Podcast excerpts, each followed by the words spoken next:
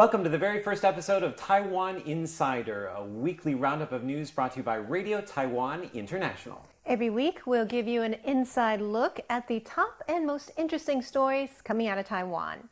I'm Natalie So. And I'm Andrew Ryan, and here's your week in a minute. Taiwan is one step closer to legalizing same sex marriage. This week, lawmakers voted to send a bill on same sex marriage forward for the second of three readings. Japan has turned down a request to hold bilateral security talks. President Tsai told a Japanese newspaper that Taiwan and Japan should build stronger dialogue on security issues. However, Tokyo says its ties with Taiwan are unofficial. Taiwan has called on the WHO to investigate its exclusion from a meeting on flu vaccines in Beijing. Taiwan's invitation did not arrive until the day of the event. President Tsai says the government will support Taiwan's orchid producers. At a major orchid show, she said this will boost Taiwan's efforts at orchid diplomacy. Taiwan is having its warmest winter in 72 years. Experts say more work needs to be done to determine if this warm spell is linked to global warming. And the Dao people of Orchid Island have begun their flying fish season. Tourists are urged to respect local customs and taboos. And that's your week in a minute. A look at some of the top stories this week, we've all come up with a word of the week. Now, Andrew, can Yes. you guess what my word of the week is? All right. S. So, so happy to be here. soft power. No, it's just soft. Yeah, well, soft or soft power. you only have one word, so. Soft. So, the reason why I chose soft is first of all, we saw some kind of bad news in the area of hard power, where Japan rejected our, um, you know, offer for bilateral security talks. But in the area of soft power, we see Taiwan making a lot of progress, such as um, equal rights for the LGBT community and same sex, and that just shows how tolerant um, a society, it, Taiwan society is. And also, um, as we'll see in hashtag Taiwan, Taiwan's healthcare is being praised around the world, and that's another plus for Taiwan's soft power. And also, um, Women's Day is coming up tomorrow. We have a female president that shows a lot about how women are doing in Taiwan. We also are one of the top in the world in terms of political participation in women. So I think that has a lot to say about Taiwan's soft power. I like that. I like it. Soft. That's a great word of the week. Yes. All right. Are you ready for my word of the week? All right. All right. Can you guess what my word is, Natalie? All right. Equal? Equality? Yes. However, I have a little question Ah, mark. question. And the reason why I have a little question mark there is, is of course, because we know about the, uh, the news about uh, Taiwan moving forward with same sex marriage legislation. Uh, there are some concerns with the law, and we're going to be talking a little bit about that uh, in today's Taiwan Explained. So the question is Are same sex couples going to be equal to other couples here in Taiwan? Uh, once marriage passes. And we do think it will happen, and we'll think that Taiwan will become the first country in Asia to allow same sex marriage. So, Andrew, should I put these on the shelf? Yes, let's do it. Righty. All right. Equality and soft. Yeah, you have to be careful what order you put it in, right? Or soft equality? Today it works. I can imagine some scenarios where it wouldn't work so well. All right, so we're going to go to our top story, which is that same sex marriage is advancing in Taiwan. Taiwan moved one step closer to becoming the first country in Asia to legalize same sex marriage. That's right. Now, on February 21st, Taiwan's cabinet approved a draft bill that legalizes same sex marriage. Premier Su Zhenchang made the announcement in this video on his Facebook page. He also called for understanding and tolerance toward everyone in Taiwan, regardless of their sexual orientation. Now, the law has been introduced in the legislature, but before we get to that, we take a look back at how we got here. Activists have been calling for same sex uh, marriage and for equal rights since the 1980s. Uh, on May 24th of 2017, Taiwan's High Court ruled that it is unconstitutional to not include same-sex couples in the definition of marriage. They gave lawmakers two years to amend that law. Last November, in local elections, the same sex marriage movement was dealt a major setback. And uh, that's because in five referendum, voters expressed their opinions about same sex marriage and gender education in schools. In all five referenda, opponents of same sex marriage outvoted supporters by two to one. Now, this put the ruling Democratic Progressive Party in a tight position because they have to uh, balance the results of the referenda and, of course, the High Court's decision on same sex marriage. So, their solution is a draft bill, which they are calling the Enforcement Act of Judicial Yuan Interpretation Number 748. So, what does the draft bill include? And what does it mean for same sex couples in Taiwan? In today's Taiwan Explained, I'm going to tell you about the same sex marriage draft bill which the cabinet has sent to Taiwan's legislature. It is called the Enforcement Act of Judicial Yuan Interpretation number 748. And boy, is it a That mouthful. is a long name. You know, it's named after the High Court decision uh, which gave the legislature two years to pass legislation on same sex marriage. Uh, so that's what we're going to be talking about in today's Okay. Explained. well, you have 60 seconds. Angie, are you ready? I think so. Go. All right. So I want to begin by talking about wording. The bill contains the words marriage and spouse, and that makes it clear that we're talking about same sex marriage and not a civil partnership. Now, in order to get married, both members of the couple uh, must be 18 or older and unmarried, and also they must be monogamous. That may seem a little unusual, but that's already part of Taiwan's marriage laws. Now, what about the rights? Under the bill, same sex couples would enjoy a number of rights, including filing joint taxes as a right, inheriting property, making medical decisions for spouse, uh, and also adopting biological children. Now, it does not include other types of adoption or surrogacy. And in the case of this very high profile couple, which recently got married in Miaoli in northern Taiwan, if one of the members of the couple is a foreign national, then this uh, same sex marriage draft bill does not cover you either. So some of the legislation uh, may not cover everyone and may need to be amended Your or time is up. we may need new legislation. All right. hard to do in 60 seconds. Almost. You almost got it. Well, um, some people are saying this law is a compromise. So why why is this the case? Well, I mean, it does grant important rights to same sex couples. So you can get married, uh, jointly file taxes, uh, and it does have other rights that it offers. But there are things it doesn't cover, as I mentioned. So no surrogacy, uh, no non biological adoption, um, and also it doesn't cover foreign nationals. So we don't know what will happen in those scenarios. Also, same sex marriage um, advocates were hoping that the government would uh, amend the civil code. So that's the pre existing marriage laws in Taiwan to include same sex couples. However, opponents were hoping that they would create a separate law, which they have done. So a sort of separate but equal scenario. Of course, Ah, so it, it is a compromise. it is a in that way. compromise. And what's interesting too is you also see in the name of the bill itself, you don't see the word marriage at all. So that might be part of the compromise. But you see it inside the bill. inside the bill. That's correct. Interesting how they compromise on it. Yeah. So, well, well, let's take a look at how the bill is doing, the latest developments in this report from Tuesday. Outside the legislature on Tuesday, protesters call out slogans. They say that the cabinet's same sex marriage bill goes against public opinion. Inside the legislature, opposition KMT and PFP lawmakers echo that opinion. KMT lawmaker Lai Shibao says 20 members of his party oppose the bill, and they're hoping to build that opposition. PFP lawmaker Li Hongjun says the ruling party should consider public opinion rather than forcing through a haphazard solution. Meanwhile, Premier Su Zhenchang showed up early at the legislature on Tuesday to talk about the bill at hand. Give yourself and others some space, he says. We hope that everyone can embrace differences and show some kindness. Before the vote, opposition lawmakers hold up signs in protest, but they can't stop the bill from advancing.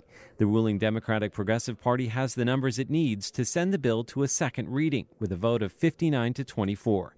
Now the bill enters a month of discussion and an article by article review. Right, so the bill is in the second reading, Andrew. What happens next? So what happens next is that lawmakers have to wait for a month. It's sort of like a cooling down period. Uh, we talked to a legal expert who said that what happens is you have to wait for that period of time. After it's over, then uh, lawmakers from the ruling and opposition parties can enter negotiations, discuss possible changes, and then they go through the bill dr- uh, amendment, uh, sorry, article by article. And changes can still be made at that point. However, uh, it's unlikely that the two sides are going to find common ground. And of course, the uh, ruling party, the majority in the legislature, they have all the votes that they need in order to pass the second reading. Once it passes the second reading, then the third reading is largely just a formality. What about those opposed to the bill? Do you think that they're going to try to do something to counteract it, to prevent it from uh, passing? Well, it's hard to say what the opposition is going to try to do. Um, they could try to pass another law which would curb the rights that are afforded in the same sex marriage bill. Um, they could also try to delay it, but even if they delay it past May 24th, which is the deadline, at that point, then same sex couples in Taiwan can go to a household registration office and then register to marry in the same way that other couples do. So that is a hard deadline. If they don't come up with legislation, then, then you can get married in Taiwan if you're a same sex couple. So I have a question for you actually.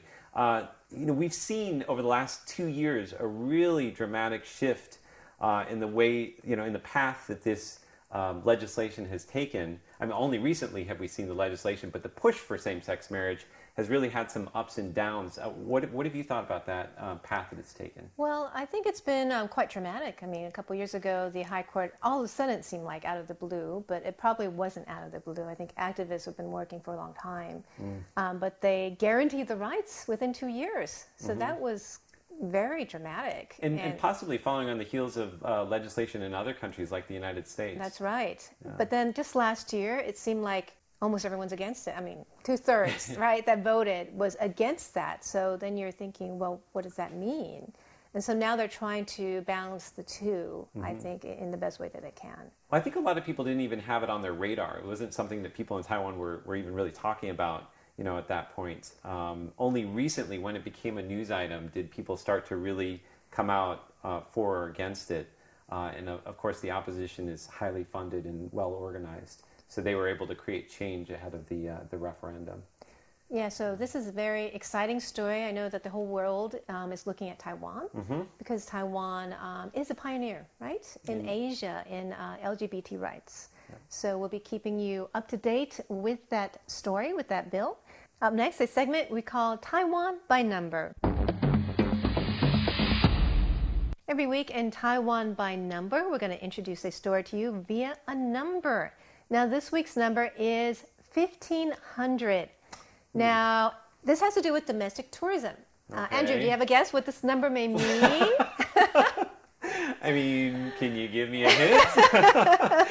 no, I'm not going to give you a hint. no, no, no, no, let me try it. 1500, domestic tourism. Is that um, 1500? It has to do with money. It's money. Uh, how much it costs to stay at a B&B in Some BBs, maybe. you wish, right? right.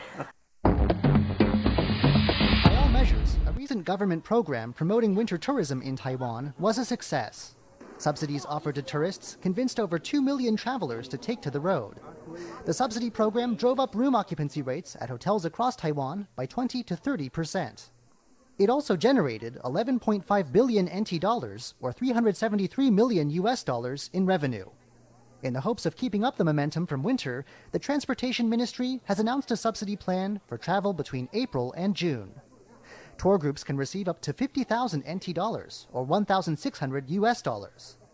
Meanwhile, individual travelers can get 500 NT dollars or 16 US dollars off any room booked between a Sunday and a Thursday. Travelers between 18 and 40 years of age can also get a subsidy if they travel to outlying islands or stay at bed and breakfasts in small towns. However, with a night at a three star hotel costing an average of 100 US dollars, there are some skeptics who doubt this amount will be of much help to travelers. John Van Trieste, RTI News. All right, Andrew, the number means $1,500 is the maximum subsidy some people will be able to get to travel domestically in the spring. Ah, so if you can't so, find that B&B that's 1500 then you can pay for a night. right, so this is how it's going to work. Um, the government is giving out subsidies to everyone, actually, of 500 NT dollars okay. if you book a room between um, Sunday and Thursday. Okay, so that's so it's a weekday. Right, yeah. during April through June. But if you're 18 to 40 years old, and if you travel to a, an outlying island or stay at a B&B in a remote city, you can get up to 1500 Oh, So that's the largest you can get. Okay. So basically, it's 500 for most people. Um, so what do you think of the subsidies? Do you think they're going to get people moving, Well, to different places? My understanding is that I'm not eligible for those subsidies, right? Because That's I'm a right. foreign foreigner. national. That's. I wonder why they did that. Well, I mean, I think it's giving you know preferential treatment to to citizens, right? That- that's true. I understand that. I okay. can understand that. so you don't yeah. feel too bad. Membership has its privileges, right? So actually, some people, um, there's been mixed reactions. Mm-hmm. Um, the government says that 70% of the travel during this time of year um, is done just on day trips. So they want to encourage people to stay overnight. Okay. Whereas some hotel operators aren't happy because some people already booked them, but now they're asking for the discount. And they're saying, Oh. we don't need your help, you know, and now you're not helping us by giving a discount. I mean, I think it's kind of a good idea, and it's and it makes people happy too, right? It keeps your Sure. I don't, I don't think weekdays actually a peak, peak time for most people. Yeah, so even if it is a, a peak season, a weekday, you know, most people do have to go to work and go to school. Right. So, well, hopefully it'll So boost tourism. hopefully, You know, they do need uh, a little bit of help. The uh, tourism sector does. So up next, we're going to turn our attention to uh, what's trending on social media here in Taiwan, and it's a segment we're calling hashtag Taiwan. Okay, a Facebook post by an American who is in Taiwan went viral this week. And it is entitled Went to the ER in Taiwan The Horrors of Socialized Medicine, a first hand experience. And his name is Kevin Boziet. And it went viral. Over 200,000 people shared this post. Wow. And what happened was he was really sick. He didn't know what he had. He was vomiting all night long, and he was feeling dizzy and nausea. And so um, his roommate, his Taiwanese roommate, took him to a hospital, to the ER at the National Taiwan University. He got an IV. He got um, diagnosed with a very severe case of the stomach flu. Oof. They gave him medicine. He was better in just a few days. And he was so happy that it only cost him 80 US dollars Wow. without insurance. so it was like a miracle to him. And if he had insurance, it would be just a fraction of the price. Right. And at the end of his- post, he said, America, it's time to stop making excuses. Mm-hmm. So that was basically, um, you know, telling Americans, because there's a big debate now about if there should be Medicare for all. Um, a lot of U.S. Uh, presidential hopefuls are talking about this. I heard that somebody even brought it up with uh, Bernie Sanders. That's right. too. They brought his Yeah. post up, and he's looking at Taiwan's national health care. So not just a trending post; it's a post which actually could have, you know, uh, some influence on uh, at least the discussion in the United States. Yeah, that's kind of exciting. So I think that's in that way Taiwan is really shining, right? Yeah, I for mean, sure. You know, last time I went to uh, the hospital in the states, last two trips I made, one was for food poisoning, one was for um, for pneumonia. Those two hospital visits cost me two thousand U.S. dollars together. Are you serious? Yes. Similar trip in Taiwan would, would only cost a fraction of the price. Um, again, like he said, eighty dollars U.S. as an uninsured person. I'm uninsured in the United States. Um, you know, if you have insurance, if you have health insurance in Taiwan, it's even cheaper It's probably like 10 US dollars or 15. or less. Yeah, Right. potentially. Yeah. Uh, this is what uh, the local news were, uh, how they were reporting it. Um, so our translation of the headline here is: American student goes to ER, posts horror story about Taiwan's health insurance. You know, if you ask me, is that the kind of story we should be doing? You know, it sounds like just a random foreigner thinks something about something. Why is that a headline? Um, if it's an expert, then it seems to be like something that would be worthwhile Right, discussing. Um, but once it becomes a story in a different country, once it starts trending, once it goes viral, um, here's the Washington Post version of the story. An American got sick in Taiwan. He came back with a tale of the quote horrors of socialized medicine. We hope you enjoyed this inside look at Taiwan this week. Leave a comment below and subscribe. Follow us on Twitter and like us on Facebook. You can also visit us online at english.rti.org.tw or send us story ideas and feedback to rti at rti.org.tw. For Taiwan Insider, I'm Andrew Ryan. I'm Natalie So. See you next week. Bye bye.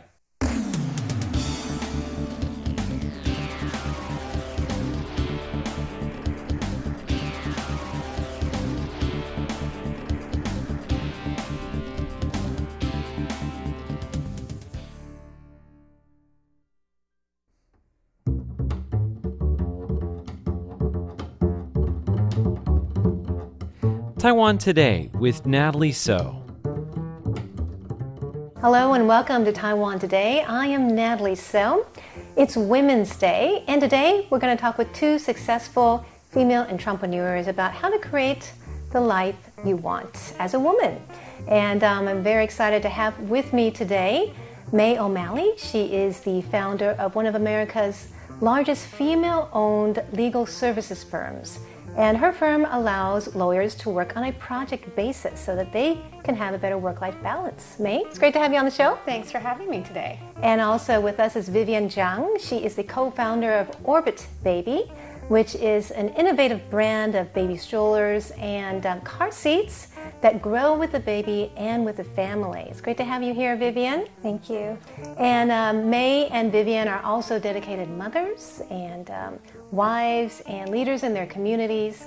Um, it seems like you two do have it all. we can mean, talk about that. Yeah. So, um, well, it's so great to have you on the show on Women's Day and uh, to hear about your lives. Well, tell us first about your companies They've been such successes that you've been able to sell your companies. But tell us how first you were inspired to start um, your company. Mae, starting with you. Sure. So I'm the founder of a legal services firm called Paragon Legal.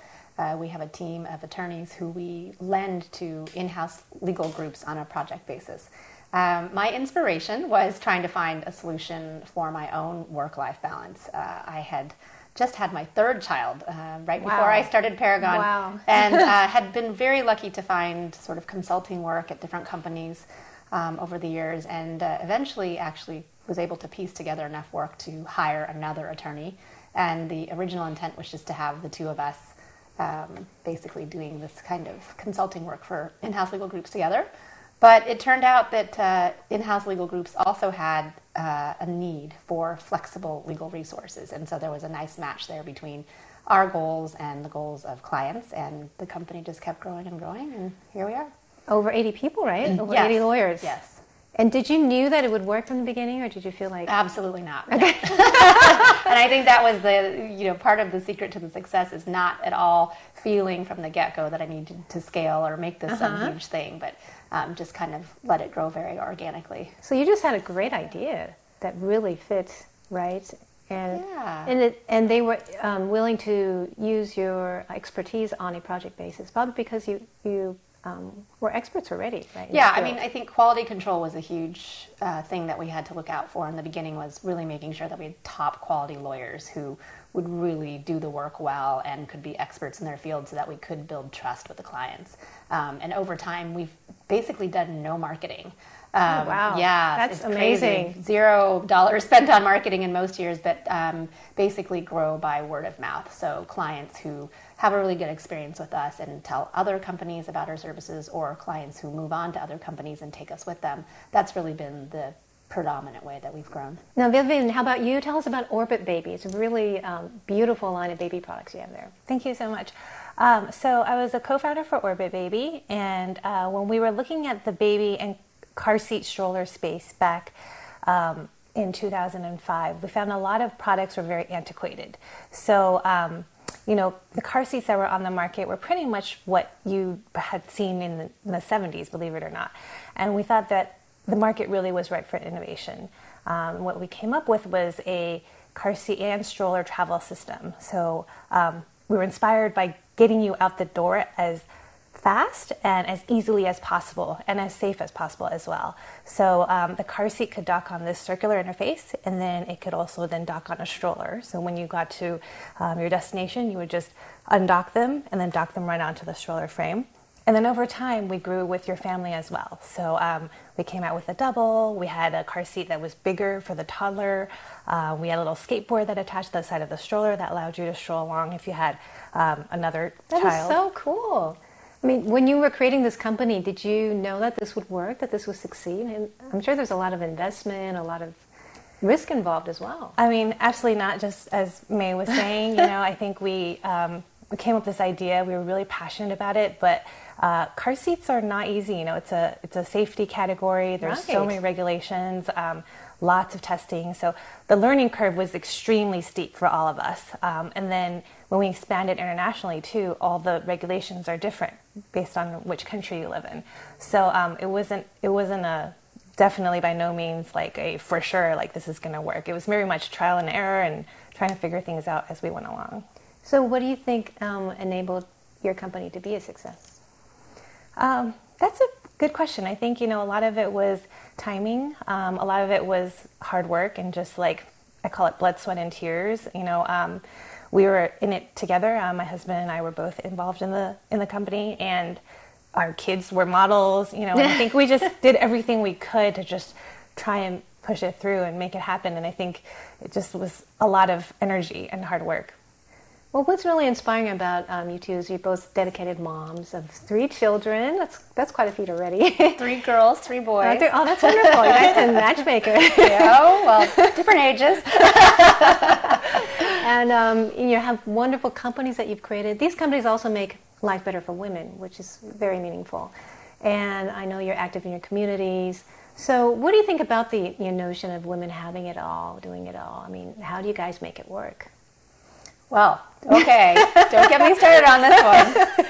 I have major issues with the terminology having it all. Yeah, tell me what you think of it. Well, I just feel like it puts so much pressure on women, right? Like, right. why is it that we need to be doing all these things at the same mm. time? And you never hear this phrase being used with regards to men. That's ever. true. Right? So I don't know why. I don't quite understand what, what that situation is, but I think that, you know, we already have so much pressure mm-hmm. on ourselves to then have this external expectation that for some reason, you know, you're only a great woman if you can work, have kids, and be a leader in your community at the same time. That's a lot, right? Yeah. So, but you're doing that, Mae. So, well, I don't. I, okay, first of all, I think that I've been really fortunate because I think to the extent that you buy into this notion of having all those things at the same time, that I've been really lucky. But I had to build it for myself.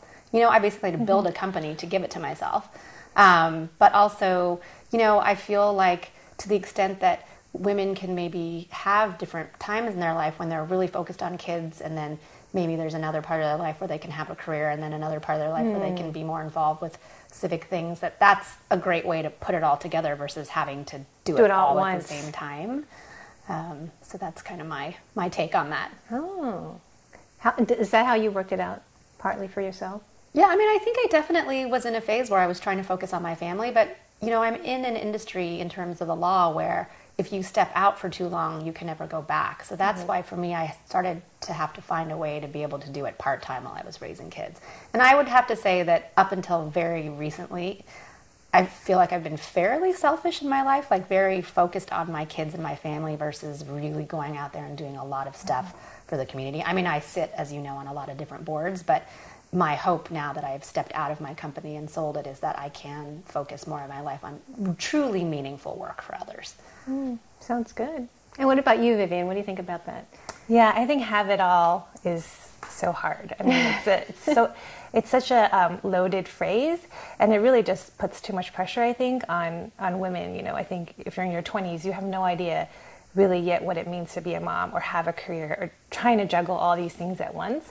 Um, I think, like me, it was about trying to create something that I owned and felt like I had control over, so that I could kind of dictate my hours, right? Because once you have kids, it's really hard to work full time and then also, you know, take care of kids. It's like pretty much impossible yeah. unless, you know, unless you have a really good community set up or you you're doing your own thing. And I think what's unique about Orbit was that it was a baby company. So um, you know, when we went to trade shows, I would bring my babies, right? And nobody had anything to say. They'd be like, "Oh, great, so cute," you know, because we were in the industry. marketing. Yeah. so it was a natural, a natural fit. Free models, right? Free models, um, you know, and and not to say it was easy because you know we would go to trade show, work all day, and then we would come back to our kids and we want to hang out with them, and um, you know, it's it, it, was tough, but I think um, you know if you can create an environment that allows you to sort of work on something you're passionate about and at the same time, you know, be a first time mom and then have a great family. Um, it's it's not easy. It's a big, you know, big challenge. But that's partly why you started your companies, is to create the kind of lifestyle you want. Yeah, well, largely, yeah. definitely Mays oh, in that sure. In that category. Yeah, I think both of us. I mean, just in terms of the flexibility and the scheduling, and in my case, you know, not necessarily intending to build a company out of it, but um, you know, like we discussed earlier, you come upon a solution that works for both clients and attorneys, it it can grow. It has legs. So, mm-hmm. That's wonderful. And what do you think about um, how you worked out your own work-life balance, or you know, your fam- time with your family with work? Because when you're starting a company, I know my husband is an entrepreneur. You really focused on. Yeah. You, you can be totally, you know, focused on work if you're not careful. Is there any way that you tr- you balance things out for yourself?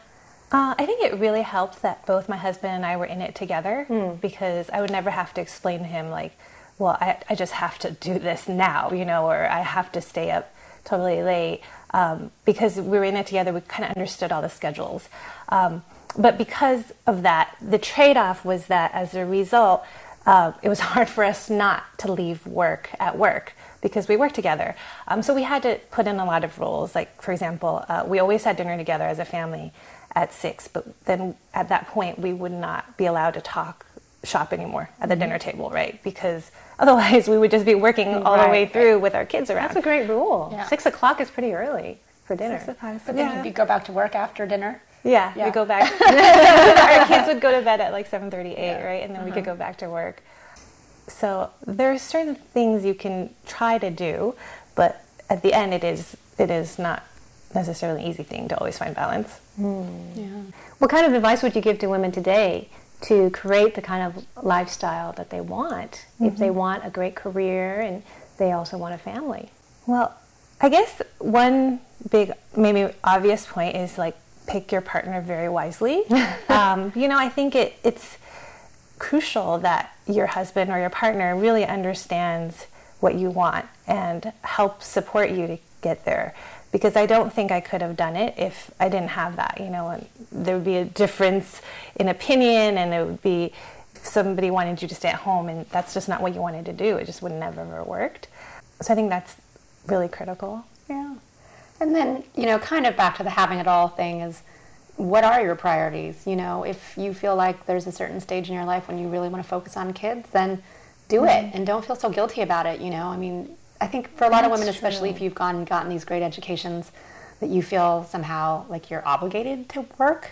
And that can be really tough. I know a number of women who've come to our firm have sort of dipped a toe in and really been hesitant to work um, after having their first kid, but they felt like they kind of had to, right? Just because they had worked for so long to get a degree and get a job. But I, you know, I think motherhood is super important, mm-hmm. and again, we were lucky enough to be able to do it so that we were very present in our kids' lives. But a lot of women aren't going to be able to do that because there's just unfortunately no flexible options in their industry, right? So, you know, I think that figuring out what it is that's important to you at any given stage in your life, you know, then focus on that, and and that's how you prioritize, right? So, any thoughts for women today before we end the show? It's Women's Day. I think n- nailed it, you know, with the whole don't put too much pressure on yourself. Like, uh, I think it's not talked about enough, you know, That's that true. I think we do that, and, and even Yeah. as moms, right? If we work too Yeah, much, we're, we're not a good enough mom. Right.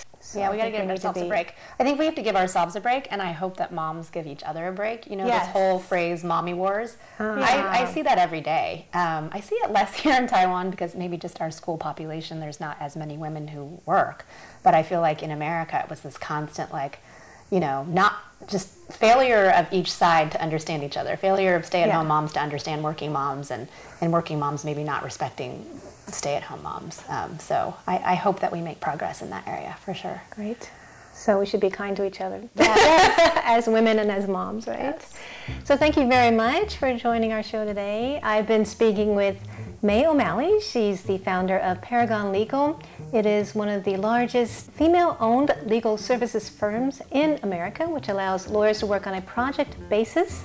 Also, the co-founder of Orbit Baby, Vivian Zhang, who um, has started a great line of baby strollers and baby car seats that grow with the family. It's been great talking with them on Women's Day. Thank you for joining me on Taiwan Today. I'm Natalie Tso.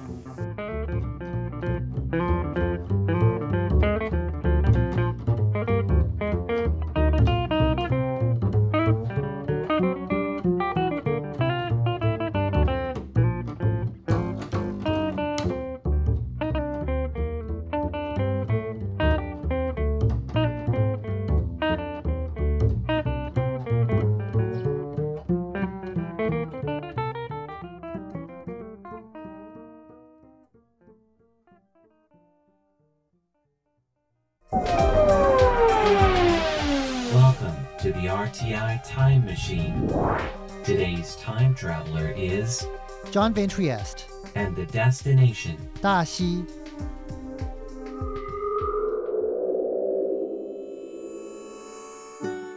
The town of Daxi was once among northern Taiwan's wealthiest centers of trade. Though its fortunes fell drastically over the course of the 20th century, the town has since made a comeback, with tourism an important economic driver. Much of Daxi's appeal lies in its well preserved streetscapes, lined with ornate buildings that are still the pride of its citizens. The old stone and brick buildings that tourists come to see look like they're frozen in time. That is a well crafted illusion. As time went on, the old buildings came to be plastered with modern shop signs, and as the local economy tanked, some began to crumble. Daxi's success in restoring its old streets is partly thanks to the work of dedicated locals who gathered to form the Daxi Historic Neighborhood Reconstruction Association. What was behind Daxi's rise, fall, and recovery? What makes the town's buildings special? And why do locals treasure them so much? Here to tell us is the association's Li Yilan.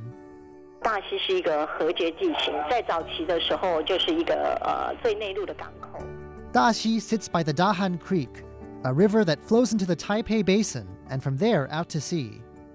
In the 19th century, river access to the markets of what's now Taipei, and access from there to the wider world, turned Daxi into what Ms. Lee calls an inland port. Goods like agricultural produce would be shipped downriver, but Ms. Lee says that in the 19th and early 20th centuries, it was above all camphor that made Daxi's fortune. Camphor was the wonder material of its day, used for everything from smokeless gunpowder and medicine to film and plastic like materials. The camphor trees of Taiwan's north were then one of the world's richest sources of the material. The town celebrated its wealth. Commerce continued to boom after 1895 when Japan took control of Taiwan. People started getting with the times, adopting the latest building style transmitted from the West by Japanese architects who'd studied abroad and wanted to use Taiwan as a place to experiment.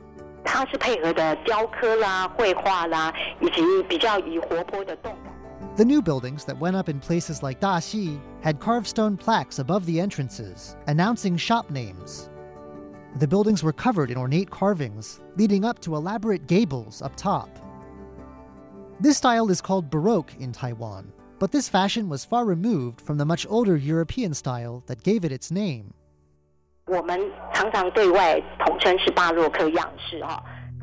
When it came to homes and shops, especially, Taiwan's Baroque was a hybrid style.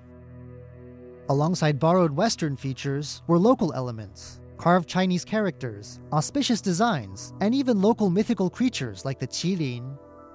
The stone carvings are lively and feature lots of plants,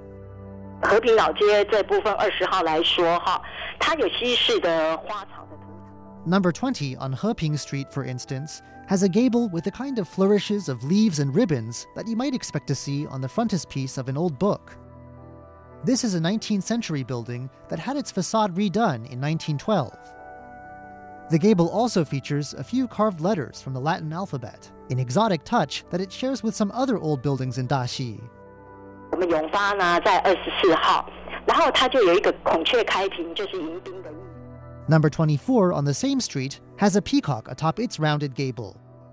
The design of the gable also borrows from another local tradition visual punning. Certain objects are included as symbols, standing in for positive qualities that share a similar sound. For instance, on number 24, you'll find plenty of flower vases, because the characters for vase and peace sound alike. If you look very carefully, you can also see another mythical creature, the wealth bringing toad, thought to attract money. Daxi's old streets show the Taiwanese Baroque at its flashiest and most crowded. 在民国六十四年呢，更是带动了整个大溪的一个木艺的这一块。 Eventually, times changed. Later in the 20th century, Baroque buildings were no longer the fashion.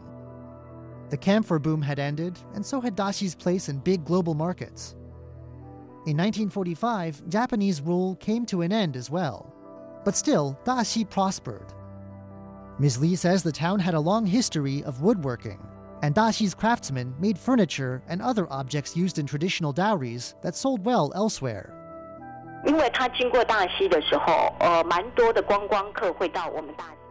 The 1970s brought tourism, Chiang Kai shek had always shown a particular interest in the Daxi area, and after his death in the 1970s, his mausoleum was built nearby too.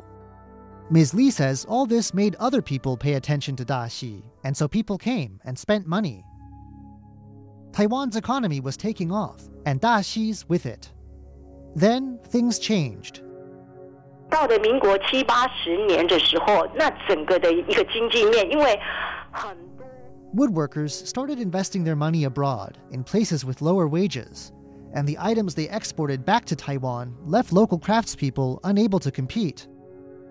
By the 1990s, Ms. Lee remembers, the town seemed dead, and some of its graceful old buildings were falling into a bad state.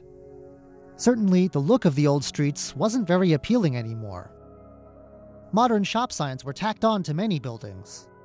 Above each entrance was a beautifully carved stone plaque, but many shops they advertised likely no longer existed, and general disrepair didn't help things.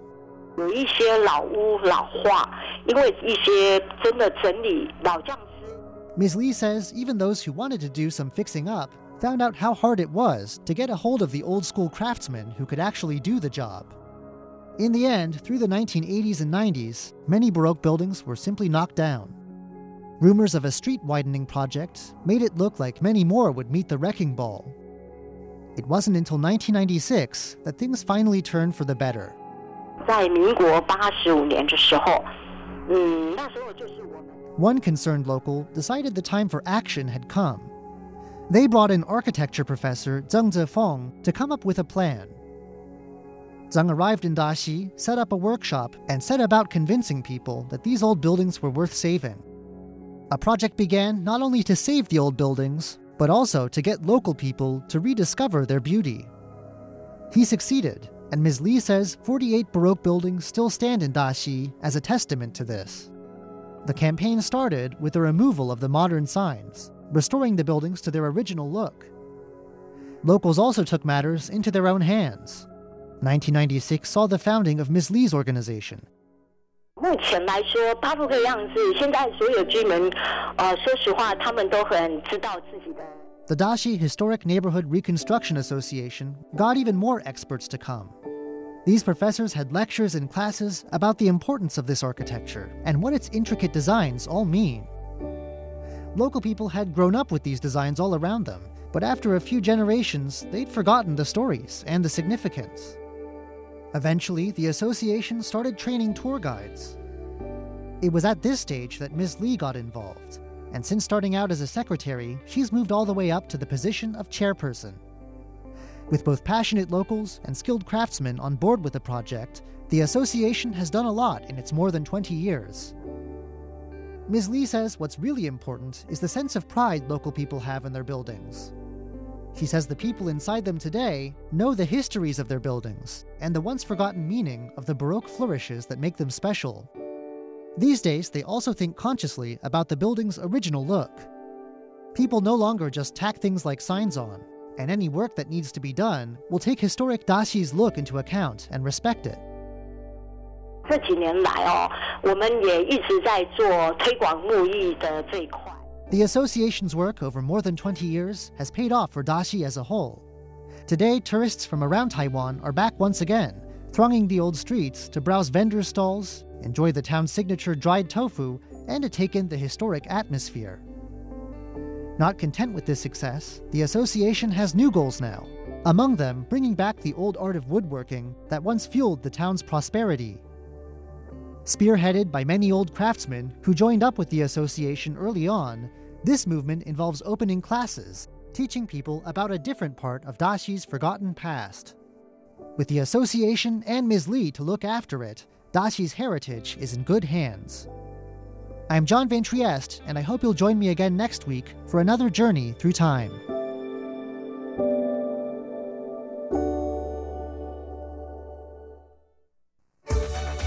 All it takes is a click to listen to RTI online.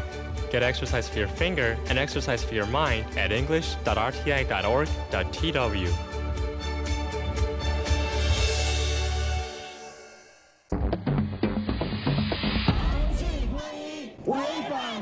Outside the legislature on Tuesday, protesters call out slogans. They say that the cabinet's same sex marriage bill goes against public opinion. Inside the legislature, opposition KMT and PFP lawmakers echo that opinion. KMT lawmaker Lai Shibao says 20 members of his party oppose the bill, and they're hoping to build that opposition. PFP lawmaker Li Hongjun says the ruling party should consider public opinion rather than forcing through a haphazard solution. Meanwhile, Premier Su Zhenchang showed up early at the legislature on Tuesday to talk about the bill at hand. Give yourself and others some space, he says. We hope that everyone can embrace differences and show some kindness. Before the vote, opposition lawmakers hold up signs in protest, but they can't stop the bill from advancing. The ruling Democratic Progressive Party has the numbers it needs to send the bill to a second reading with a vote of 59 to 24. Now the bill enters a month of discussion and an article by article review. All right, so the bill is in the second reading, Andrew. What happens next? So, what happens next is that lawmakers have to wait for a month. It's sort of like a cooling down period. Uh, we talked to a legal expert who said that what happens is you have to wait for that period of time. After it's over, then uh, lawmakers from the ruling and opposition parties can enter negotiations, discuss Ah. possible changes, and then they go through the bill uh, amendment, uh, sorry, article by article. And changes can still be made at that point. However, uh, it's unlikely that the two sides are going to find common ground. And of course, the uh, ruling party, the majority in the legislature, they have all the votes that they need in order to pass the second reading. Once it passes the second reading, then the third reading is largely just a formality. What about those opposed to the bill? Do you think that they're going to try to do something to counteract it, to prevent it from uh, passing? Well, it's hard to say what the opposition is going to try to do. Um, they could try to pass another law which would curb the rights that are afforded in this same sex marriage bill. Um, they could also try to delay it, but even if they delay it past May 24th, which is the deadline, at that point, then same sex couples in Taiwan can go to a household registration office and then register to marry in the same way that other couples do. So that is a hard deadline. If they don't come up with legislation, then then you can get married in Taiwan if you're a same-sex couple. Yeah, so this is a very exciting story. I know that the whole world um, is looking at Taiwan because Taiwan um, is a pioneer, right, in Asia in uh, LGBT rights. So we'll be keeping you up to date with that story, with that bill. All it takes is a click to listen to RTI online. Get exercise for your finger and exercise for your mind at english.rti.org.tw.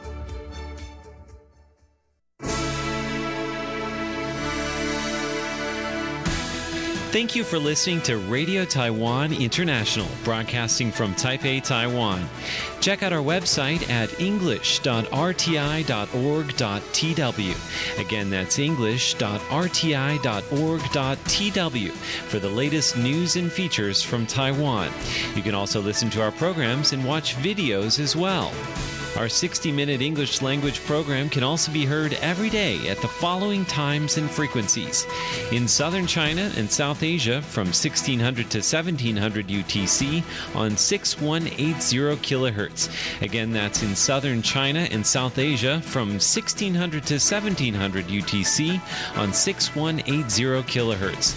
And in Southeast Asia from 0300 to 0400 UTC on 15320 kilohertz. Again, that's in Southeast Asia from 0300 to 0400 UTC on 15320 kilohertz. We'd love to hear from you. Please send your comments to P.O. Box 123 199, Taipei, Taiwan. Again, that's P.O. Box 123 199, Taipei, Taiwan.